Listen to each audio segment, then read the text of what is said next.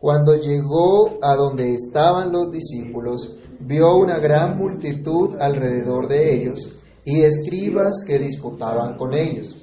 Y enseguida toda la gente, viéndole, se asombró y corriendo a él le saludaron. Él les preguntó, ¿qué disputáis con ellos? Y respondiendo uno de la multitud dijo, Maestro, traje a ti mi hijo que tiene un espíritu mudo el cual donde quiera que le toma le sacude y echa espumarajos y cruje los dientes y se va secando y dije a tus discípulos que lo echasen fuera y no pudieron. Y respondiendo él les dijo, oh generación incrédula, ¿hasta cuándo os he de estar con vosotros? ¿Hasta cuándo os he de soportar? Traédmelo. Y se lo trajeron y cuando el Espíritu vio a Jesús, sacudió con violencia al muchacho, quien cayendo en tierra se revolcaba, echando espumarajos. Jesús preguntó al padre, ¿cuánto tiempo hace que le sucede esto? Y él dijo, desde niño. Y muchas veces le echan el fuego y en el agua para matarle. Pero si puedes hacer algo, ten misericordia de nosotros y ayúdanos. Jesús le dijo, si puedes creer, al que cree todo le es posible. Inmediatamente el padre del muchacho clamó y dijo, creo, ayuda mi incredulidad. Y cuando Jesús vio que la multitud se agolpaba, reprendió al espíritu inmundo diciéndole, espíritu mudo y sordo, yo te mando, sal de él y no entres más en él. Entonces el espíritu, clamando y sacudiéndole con violencia, salió y él quedó como muerto, de modo que muchos decían, está muerto. Pero Jesús, tomándole de la mano, le enderezó y se levantó. Cuando él entró en casa, sus discípulos le preguntaron aparte, ¿por qué nosotros no pudimos echarle fuera? Y les dijo, este género con nada puede salir sino con oración y ayuno. Padre que estás en los cielos, en el nombre del Señor Jesús, te damos gracias por este momento, gracias por tu palabra. Señor, quisiéramos pedir a ti, pedir tu misericordia, tu bondad una vez más. Que tú ilumines nuestro entendimiento para que al reflexionar en tu palabra seas tú quien habla a nuestros corazones. Seas tú, Señor, quien nos guíe, quien nos enseñe tu voluntad. Padre bueno, que tu palabra haga lo que tiene que hacer en cada uno de nosotros, que tú la prosperes en lo cual ha sido enviada. En el nombre del Señor Jesús te lo pedimos y te damos muchas gracias. Amén. Pueden tomar asiento, hermanos.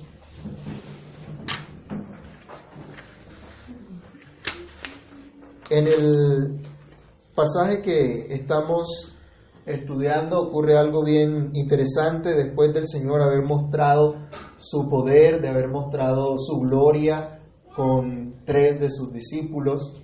Había mostrado que Él es el Hijo de Dios, había había habido un testimonio de parte del Padre que Él es el Hijo de Dios, pero no todos los discípulos estuvieron allí.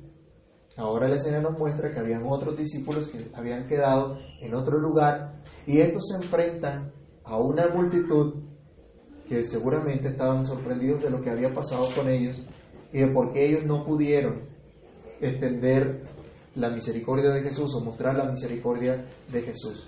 Vamos a ver entonces acá cómo el Señor cuando llega atiende esta situación y da una declaración que es la, base de nuestro estudio o el, o el título de nuestro texto de estudio, que de pronto para mucha gente ha sido tal vez un agüero, pero vamos a ver que no es esto. El Señor dice, al que cree, todo le es posible. De pronto ya se sabe en este versículo algunos, o esta frase. Pero sería bueno que hoy reflexionáramos en ella y que saliéramos de este lugar nosotros hoy recordando, reflexionando, al que cree todo le es posible. Pero ¿qué es lo que eso realmente significa? ¿A qué apunta esta declaración? Lo primero que quiero que reflexionemos es al que cree en Cristo. Esa es la enseñanza que debemos mirar en este pasaje. Es al que cree en Cristo. Nuestra primera enseñanza entonces nos dice que al que cree todo le es posible. Esto es al que cree en Cristo. La frase del, del, del Señor no es un mantra, no es un amuleto. no es una, unas palabras mágicas que podamos decir nosotros. ¿Alguna vez escucharon algunas personas, me cubro con la sangre de Cristo? Como si fuera un mantra, como si fuera un amuleto, como que si al decir me cubro con la sangre de Cristo, usted entraba como en una urna protectora que nada le podía dañar. Eso parecen los muñecos, eh, muñecos japoneses, esos que tiran rayos y, y se forman de pronto unas protecciones que no pueden dañarlos, que no pueden destruirlos. No, la Biblia no nos habla de eso. Al que cree todo lo es posible no es una frase para tener una actitud positiva, como algunos de pronto han, han hablado. No es estar convencido que todo me va a salir bien. Yo tengo fe de que todo me va a salir bien. Yo tengo fe de que este negocio me va a salir bien. Algunos de pronto piensan de esa manera. Hay gente muy irresponsable. ¿Sí? Salir nosotros con el carro sin seguro, sin el SOAT vigente, sin gasolina. No, yo tengo fe que alcanzo a llegar y la policía no me va a coger. Señor, que no me vea la policía. Y ahí sí, un clamor fuerte, que no me vean. No, al que cree todo lo es posible no significa nada de esta cosa, de estas cosas como algunos erradamente han considerado. No es confesar o declarar sanidad, prosperidad, bendición, o incluso algunos llegan a declarar maldiciones. No significa creer que tus palabras tienen poder. Han escuchado a la gente, aún en las redes sociales, diciendo, las palabras tienen poder. Así que cuidado con lo que dices, porque tus palabras tienen poder. No, no son tus palabras las que tienen poder, es la palabra de Dios la que tiene poder. La Biblia dice que por el poder de la palabra de Dios fueron creados los cielos y la tierra. Esa es la única que tiene palabra que tiene poder. La tuya y la mía no tienen ningún poder. verdadero poder es la palabra de Dios. Entonces, al que cree todo lo es posible significa que nada va a impedir que se cumpla todo cuanto Dios ha determinado. Al que cree todo lo es posible nos lleva a pensar que lo que Dios ha dicho, eso se va a cumplir. Lo que Dios se ha propuesto, eso se va a hacer. En tu vida, en la mía, en tu familia, en la mía, en nuestra nación, en el mundo que Dios creó, en el mundo que Dios nos puso a vivir. Pero en especial, si Dios te llamó a ti a vivir en su reino y si tú eres parte del reino de Dios, entonces estás llamado a vivir para la gloria de Dios a experimentar todas las promesas de Dios, a disfrutar de las promesas del Señor a través de las enseñanzas que Cristo te da. Entonces, al que cree todo lo es posible, es pensar, mirar a Cristo, en quien podemos nosotros cumplir entonces las enseñanzas que Él nos da, en quien podemos confiar, descansar en las enseñanzas que Él nos da. Al que cree todo lo es posible es creer solamente en Cristo como el Hijo de Dios. Miremos nuevamente en el pasaje y vamos a observar algunas cosas que encontramos aquí. Nos dice que cuando el Señor llegó, bajó del monte al día siguiente, que bajaron después de la transfiguración, cuando estaban los otros nueve discípulos, Él vio una multitud alrededor de ellos. ¿Y quiénes estaban discutiendo con los discípulos? Según el, el texto. Allí lo tienen, hermanos. No vamos a inventarnos nada. Ahí tienen su texto. ¿Con quién estaban disputando? ¿Con quién estaban discutiendo? Con los escribas. ¿Sí? con los escribas. Interesante. ¿Qué disputaban con los escribas? Es lo que les pregunta precisamente el Señor eh, aquí en el, en el versículo siguiente, en el versículo 17. ¿Se acuerdan que los escribas no creían en Jesús? ¿Se acuerdan que los escribas no creían que Jesús era el Hijo de Dios? Ahora, los que han seguido este, este estudio, les pregunto, ¿ya se aprendieron Marcos 1.1? ¿Qué es lo que dice Marcos 1.1? En el principio del Evangelio. En el principio no. Principio Principio del Evangelio de Jesucristo.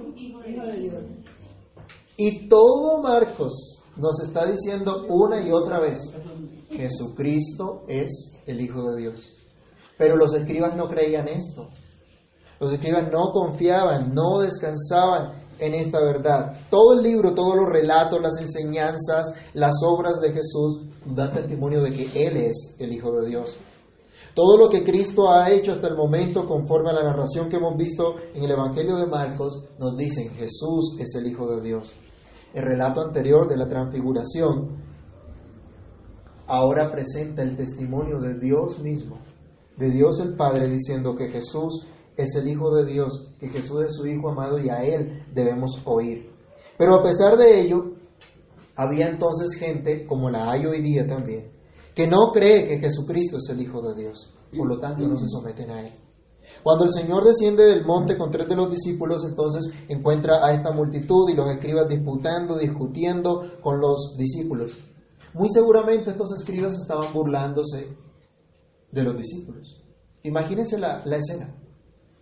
Llevan a un muchacho enfermo y endemoniado, inicialmente a Jesús. No estaba Jesús, entonces pues estaban los discípulos. Y los discípulos no logran sanar a este muchacho. Se reúne una cantidad de gente, se dan cuenta de eso. ¿Qué creen ustedes que los escribas estarían diciendo? Imagínense un poquito. ¿Qué estarían pensando? Las burlas, los señalamientos. Ay, no es que son los discípulos de Jesús. Ustedes no son los que testificaron en, otra oportunidad que salieron por las aldeas predicando el Evangelio y echando fuera los demonios y sanando a los enfermos. ¿Qué les pasó? Son seguidores de Jesús. ¿Dónde está su Jesús? Los dejó solos. Los dejó solos y no fueron capaces de sanar de pronto a ese hombre. Los escribas no consideraron los hechos poderosos de Jesús. La multitud que estaba ahí alrededor, o aún este hombre que llevó a su hijo, tal vez no consideró eso tampoco. No consideraron lo que ya el Señor había hecho, lo que el Señor había manifestado hasta ese momento. Y eso nos lleva a pensar en muchos que hoy también tienen los beneficios de Jesús, pero no creen en Él. Quieren los beneficios de Dios, quieren bendiciones de Dios, pero no confían en Dios, no se someten a Dios. Hoy, por ejemplo, en Colombia gritan, acuerdo de paz ya. Piden paz y odian a Cristo. Piden paz y odian a los discípulos de Cristo. Pero se automotivan, motivan a otros a que todo es posible a que no desfallezcan, a que hay que seguir adelante, pero no obedecen al Señor, no se someten a sus palabras. Aún hay algunos que oran y hasta ayunan, otros diezman y ofrendan con motivaciones equivocadas, otros hasta hacen pactos financieros con Dios, pensando que de algún modo van a obligar a Dios a que les dé lo que ellos quieren. ¿Qué ocurre en el mundo eh, triste de la política en, este, en nuestro país y en muchos países del mundo. Cuando una persona hace un trato con otra, lo obliga, ¿no? ¿No hemos visto tristemente la práctica de compra de votos? ¿Y qué es lo que se hace con eso?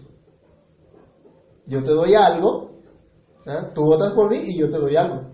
O yo te aseguro este puesto en tal entidad gubernamental. Y hay gente que pretende hacer lo mismo con Dios. Voy a ayunar y a orar para que Dios haga esto o haga aquello. O voy a, a sembrar tanto dinero en la obra del Señor para que Dios me multiplique. Como la Biblia dice que Él multiplicará el ciento por uno, entonces uno hace las cuentas bien y puede ser una buena inversión, ¿no? Y pensamos estilo pirámides, de un retorno de inversión muy, muy grande. Tratando de obligar a Dios. No hay, no hay tal. La Biblia no enseña estas cosas. Esta gente entonces se olvidan que Dios les dice, ustedes no reciben porque no piden. Y ustedes piden y no reciben porque piden mal porque piden para gastar en sus deleites. Eso lo encuentra usted en Santiago capítulo 4, verso 13. Pero al que cree en Cristo, todas las cosas le son posibles porque cree en aquel que es el Hijo de Dios, en aquel que tiene misericordia. El padre de este muchacho trae a su hijo a Cristo, no lo halla, encuentra a los discípulos, seguramente él había oído de Cristo, seguramente había oído de lo que el Señor había hecho, Seguramente había escuchado que Jesús es muy misericordioso, que no rechazó a ninguno de los que vinieron a Él, pero no encuentra a Jesús. Pensemos qué sentiría de pronto ese Señor en ese momento. Va esperanzado tal vez en que Jesús tenga misericordia de su Hijo, pero no lo encuentra. Pero bueno, están los discípulos, ¿no? ¿Sería de pronto algo, algo frustrante para él? De pronto la expectativa que tenía no se, no, se, no se dio. Tal vez haya sido frustrante, no era directamente el Señor Jesús el que lo iba a atender, pero en todo caso, algo de esa misericordia del Señor podía encontrar en sus discípulos. Y es algo también en lo que debemos reflexionar nosotros acá. La fe de este hombre pues no era completa, no era perfecta, pero indica que algo de esperanza sí había en él. Algo de esperanza sí había en él en que iba a tener misericordia de parte del Señor, en que podría obtener misericordia de parte de Dios. La fe de los discípulos tampoco era completa, pero su actitud de atender a este hombre, atender a, a, su hijo, nos indica que ellos mostraron en parte también la misericordia de Jesús. El Señor no estaba, pero sí estaban los discípulos. Había una necesidad. La gente esperaba que Jesús supliera esa necesidad, pero allí estaban los discípulos para atender precisamente esa necesidad, a pesar del fracaso que ellos tienen, como vimos acá, que no pudieron eh, sanar a este muchacho. Se ha dicho de paso aquí, hermanos, que nosotros también estamos encargados de reflejar al mundo esa misericordia de Cristo. Y no vamos a ser efectivos en ello si nosotros mismos no somos diligentes en perseverar en los medios que Dios nos ha dado para fortalecer nuestra fe. No lo vamos a lograr si no descansamos, si no confiamos en el Señor, en la palabra que Él nos ha dado. Nosotros también somos llamados a testificar de aquel que es poderoso, de aquel que tiene misericordia.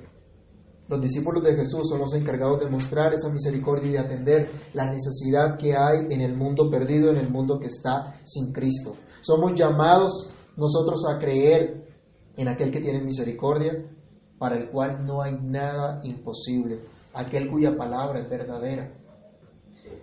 El paralelo del pasaje de Mateos, de Mateo, perdón, de, que nos habla de esta, de esta, de misma ocasión de lo que ocurrió aquí, se nos dice claramente la razón por la cual ellos no pudieron echar fuera el demonio. Regresemos otra vez al pasaje de Marcos para ver, cuando Jesús le pregunta, ¿qué discuten?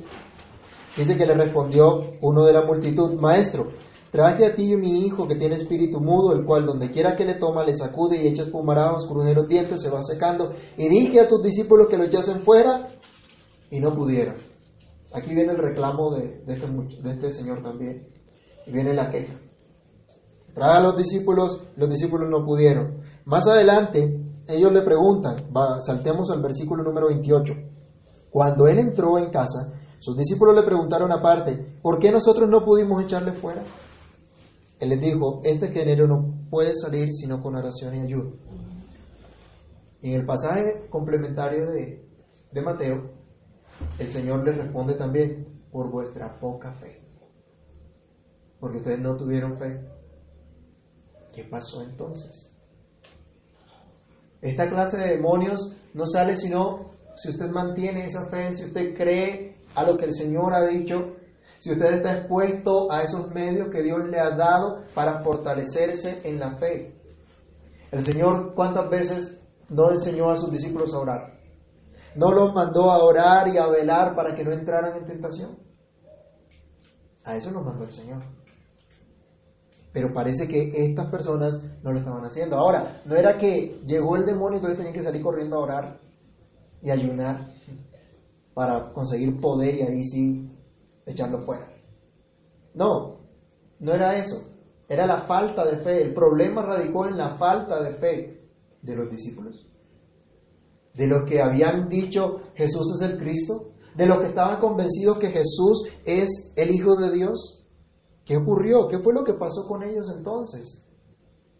Después de haber caminado con el Señor, después de haber obedecido el mandamiento del Señor. Miremos Marcos también, capítulo 6, del verso 7 al 13. Ellos ya habían experimentado el poder de Jesús. Ellos ya habían experimentado la misericordia del Señor y habían recibido de parte de Jesús autoridad para predicar, para sanar, para echar fuera demonios.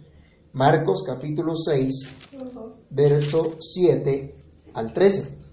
Después llamó a los doce y comenzó a enviarlos de dos en dos y les dio autoridad sobre los espíritus inmundos. ¿Les dio qué? Autoridad. Autoridad. ¿De quién venía esa autoridad? Cristo mismo. Fue Cristo el que les dio esa autoridad. Y les mandó que no llevasen nada por el camino, sino solamente bordón. Ni alforca, ni pan, ni dinero en el cinto, sino que calzasen sandalias y no vistiesen dos túnicas. Y les digo, donde quiera que entréis en una casa, posad en ella hasta que salgáis de aquel lugar. Y si en algún lugar no os recibieren ni os oyeren, salid de allí y sacudid el polvo que está debajo de vuestros pies para testimonio de ellos. De cierto os digo que el día del juicio será más tolerable el castigo para los de Sodoma y Gomorra que para aquella ciudad. Pero ¿qué ocurrió? Saliendo, predicaban que los hombres se arrepintiesen y echaban fuera muchos demonios y ungían con aceite a muchos enfermos y los sanaban. Ya se habían enfrentado ellos a casos de posesión demoníaca, a casos de enfermedades, de gente incrédula, ya se habían expuesto a eso. Ya ellos habían vivido eso. Y yo les pregunto, hermanos, el poder y la autoridad que el Señor dio a los doce en el texto que acabamos de leer, ¿se los dio por un momento o fue permanente? ¿Será solo por un ratico la fuente de ese poder, la fuente de esa autoridad? ¿Era momentánea o era permanente? ¿Acaso la Biblia no nos dice que el Señor es el mismo ayer, hoy, por los siglos? ¿Quién es la fuente de ese poder? ¿Quién es la fuente de esa autoridad? Es Cristo mismo.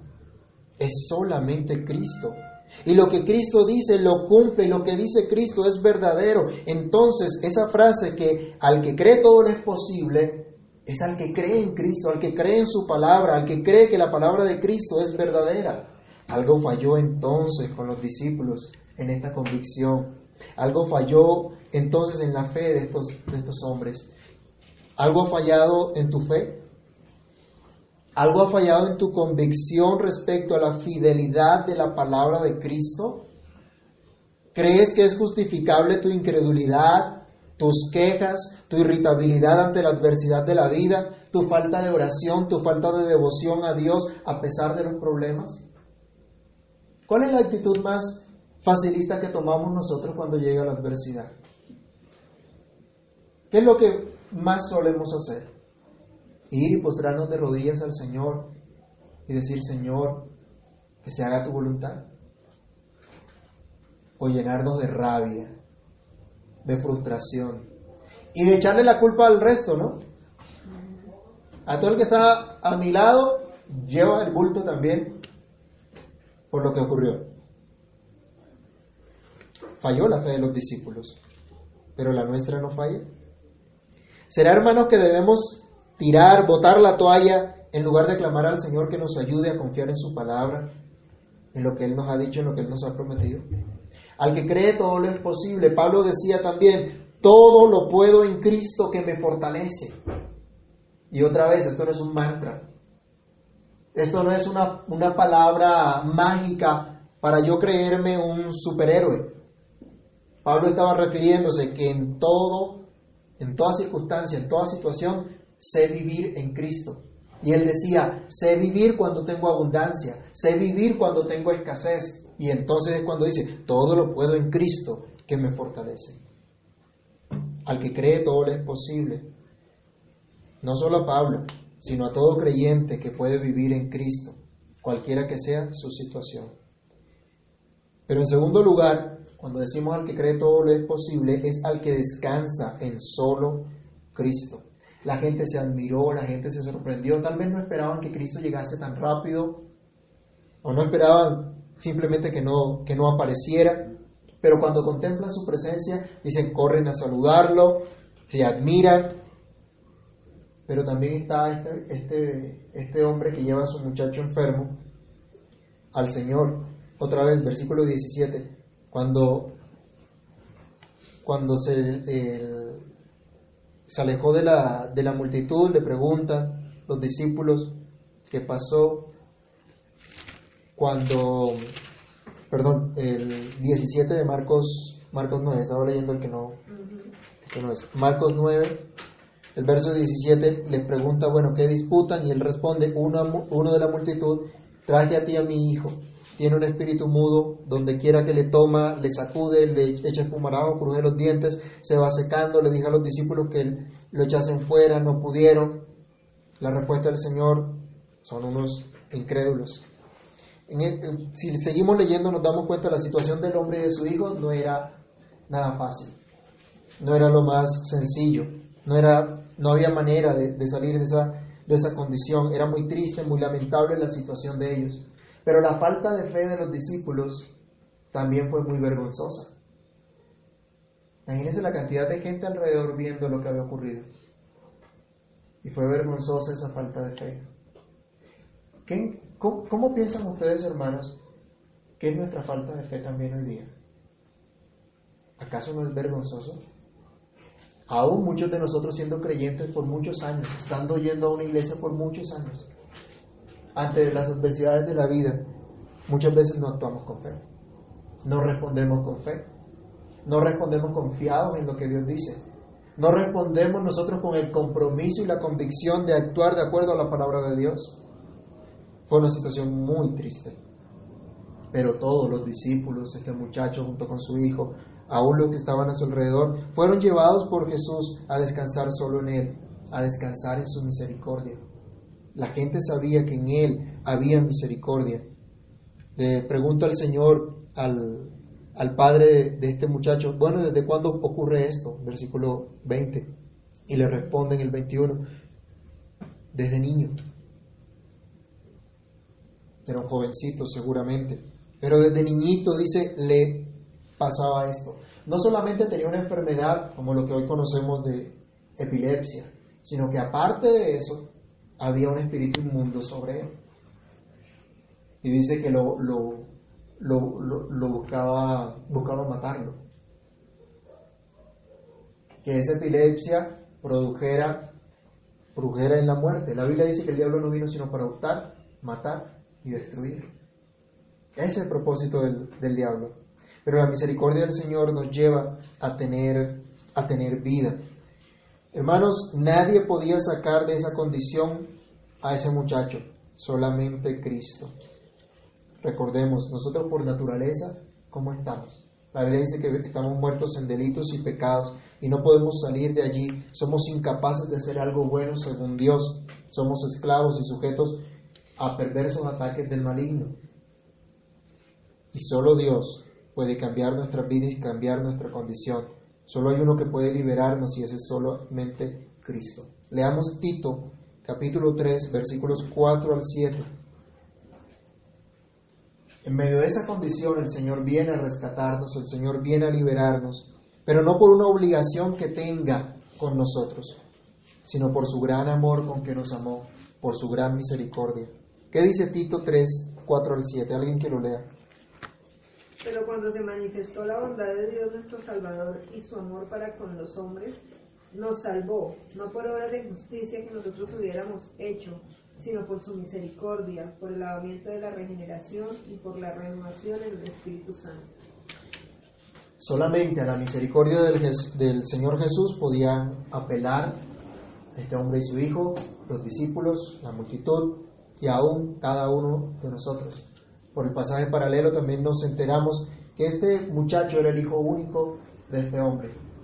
Así que imagínense ustedes cuál sería el dolor la aflicción que tenía.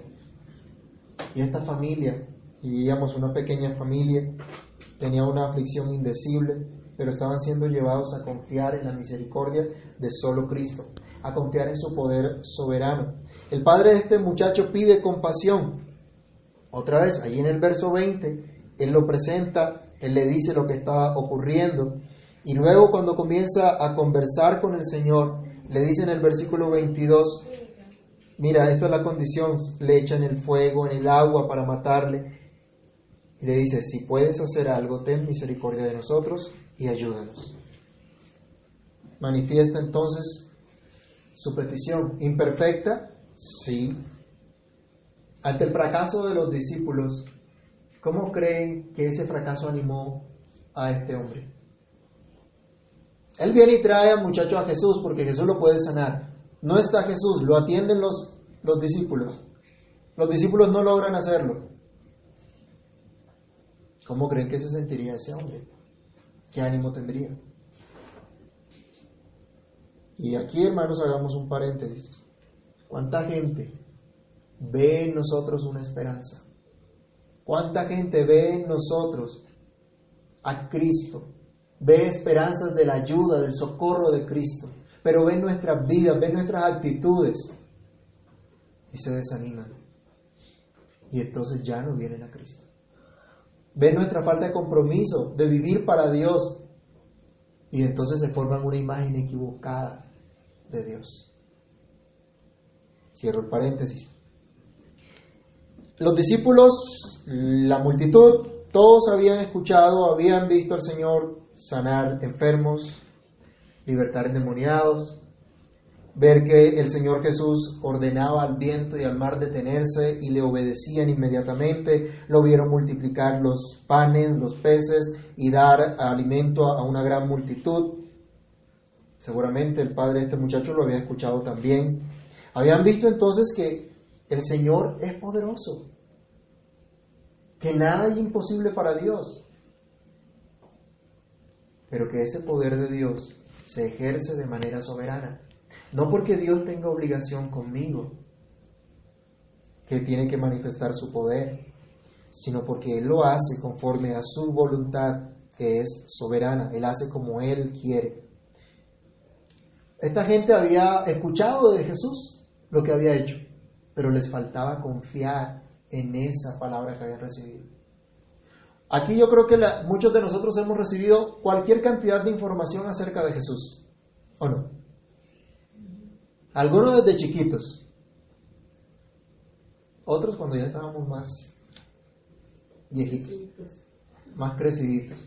Pero todos los que estamos hoy en esta sala hemos recibido información de Jesús mucho tiempo.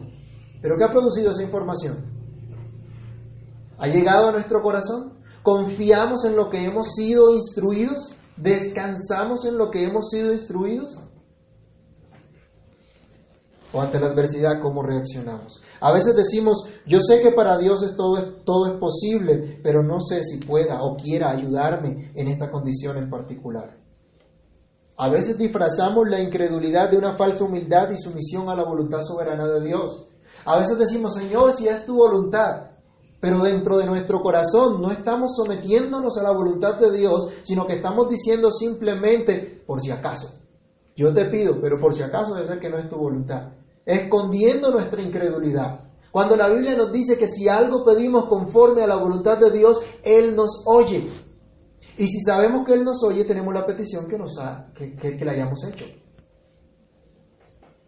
Pero somos incrédulos.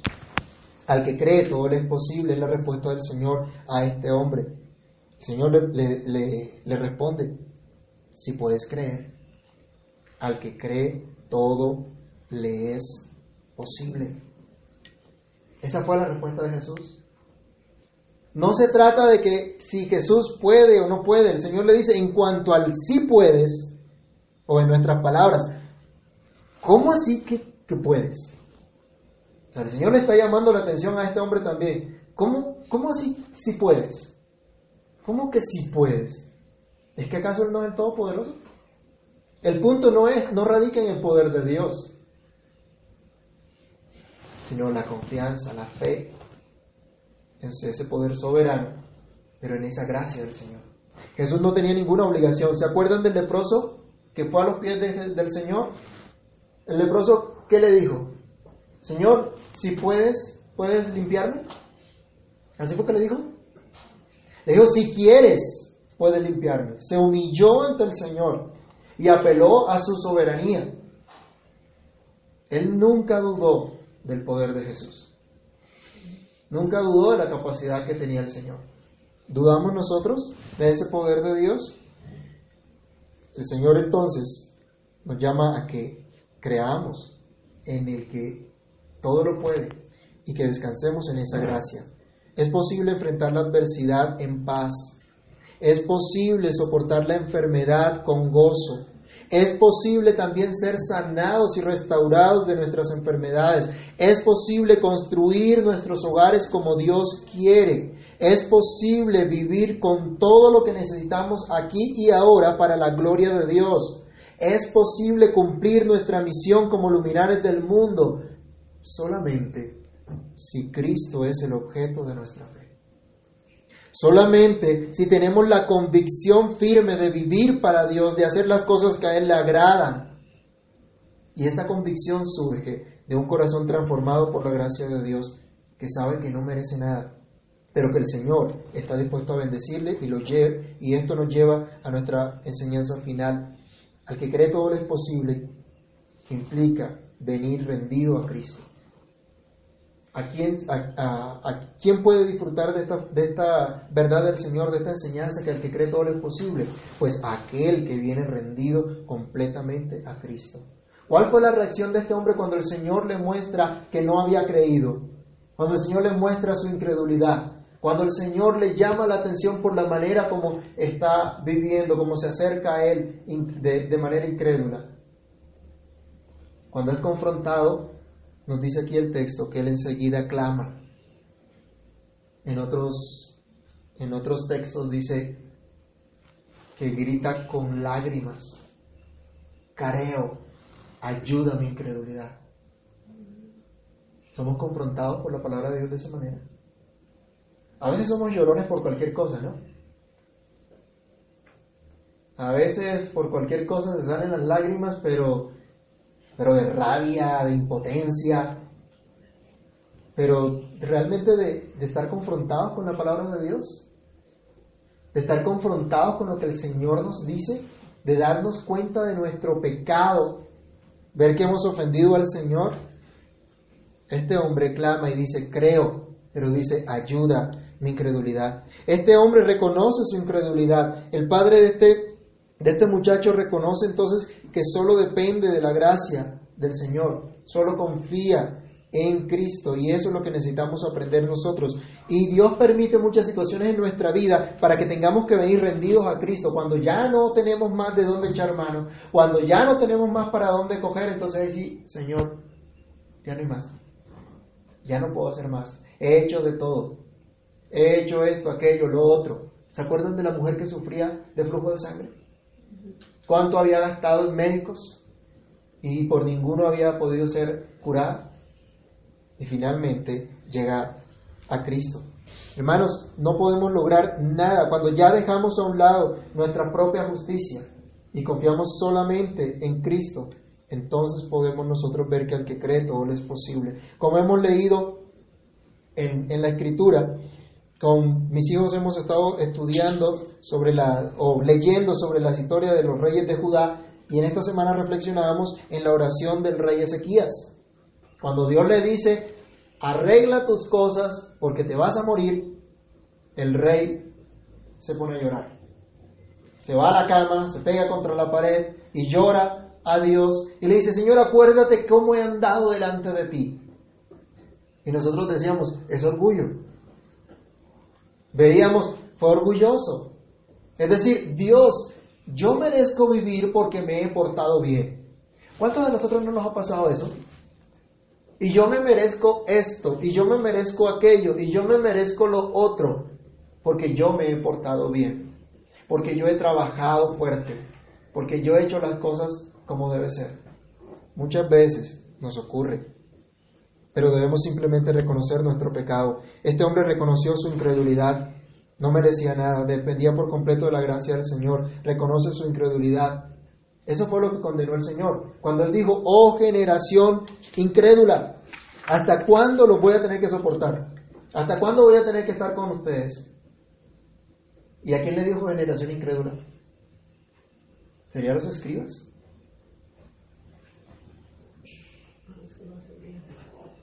Todos.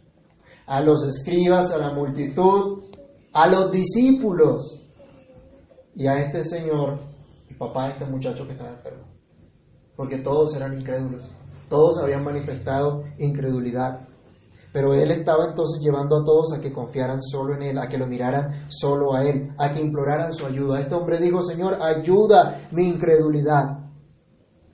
En otras palabras, Señor, tengo esperanza en ti, pero sé que mi esperanza y mi fe, mi confianza no es fuerte, no es como tú quieres, no es conforme a tu voluntad, pero ayúdame a creer. Y esto es agradable al Señor. Un corazón contrito y humillado no lo desprecia a Dios. Si reconocemos nuestro pecado ante el Señor, en Él encontramos misericordia. Los discípulos que escucharon, tú y yo, también debemos clamar como este hombre, Señor, ayuda a mi incredulidad. Señor, perdona mi pecado por no creer lo que tú dices. Perdóname por no obedecer lo que tú me mandas. Señor, ayúdame a creer tu palabra, socórreme.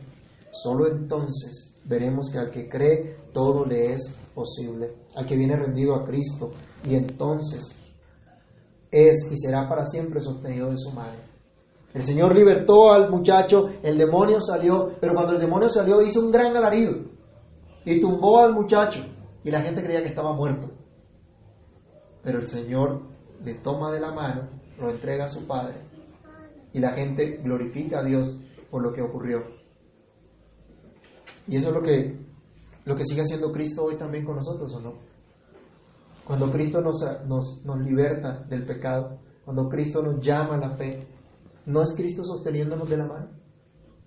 A veces nosotros decimos, hay que agarrarse de la mano de Dios, agárrate de la mano de Dios, pero no es que nosotros nos agarremos de la mano de Dios, es Dios el que nos sostiene, es Dios el que nos levanta.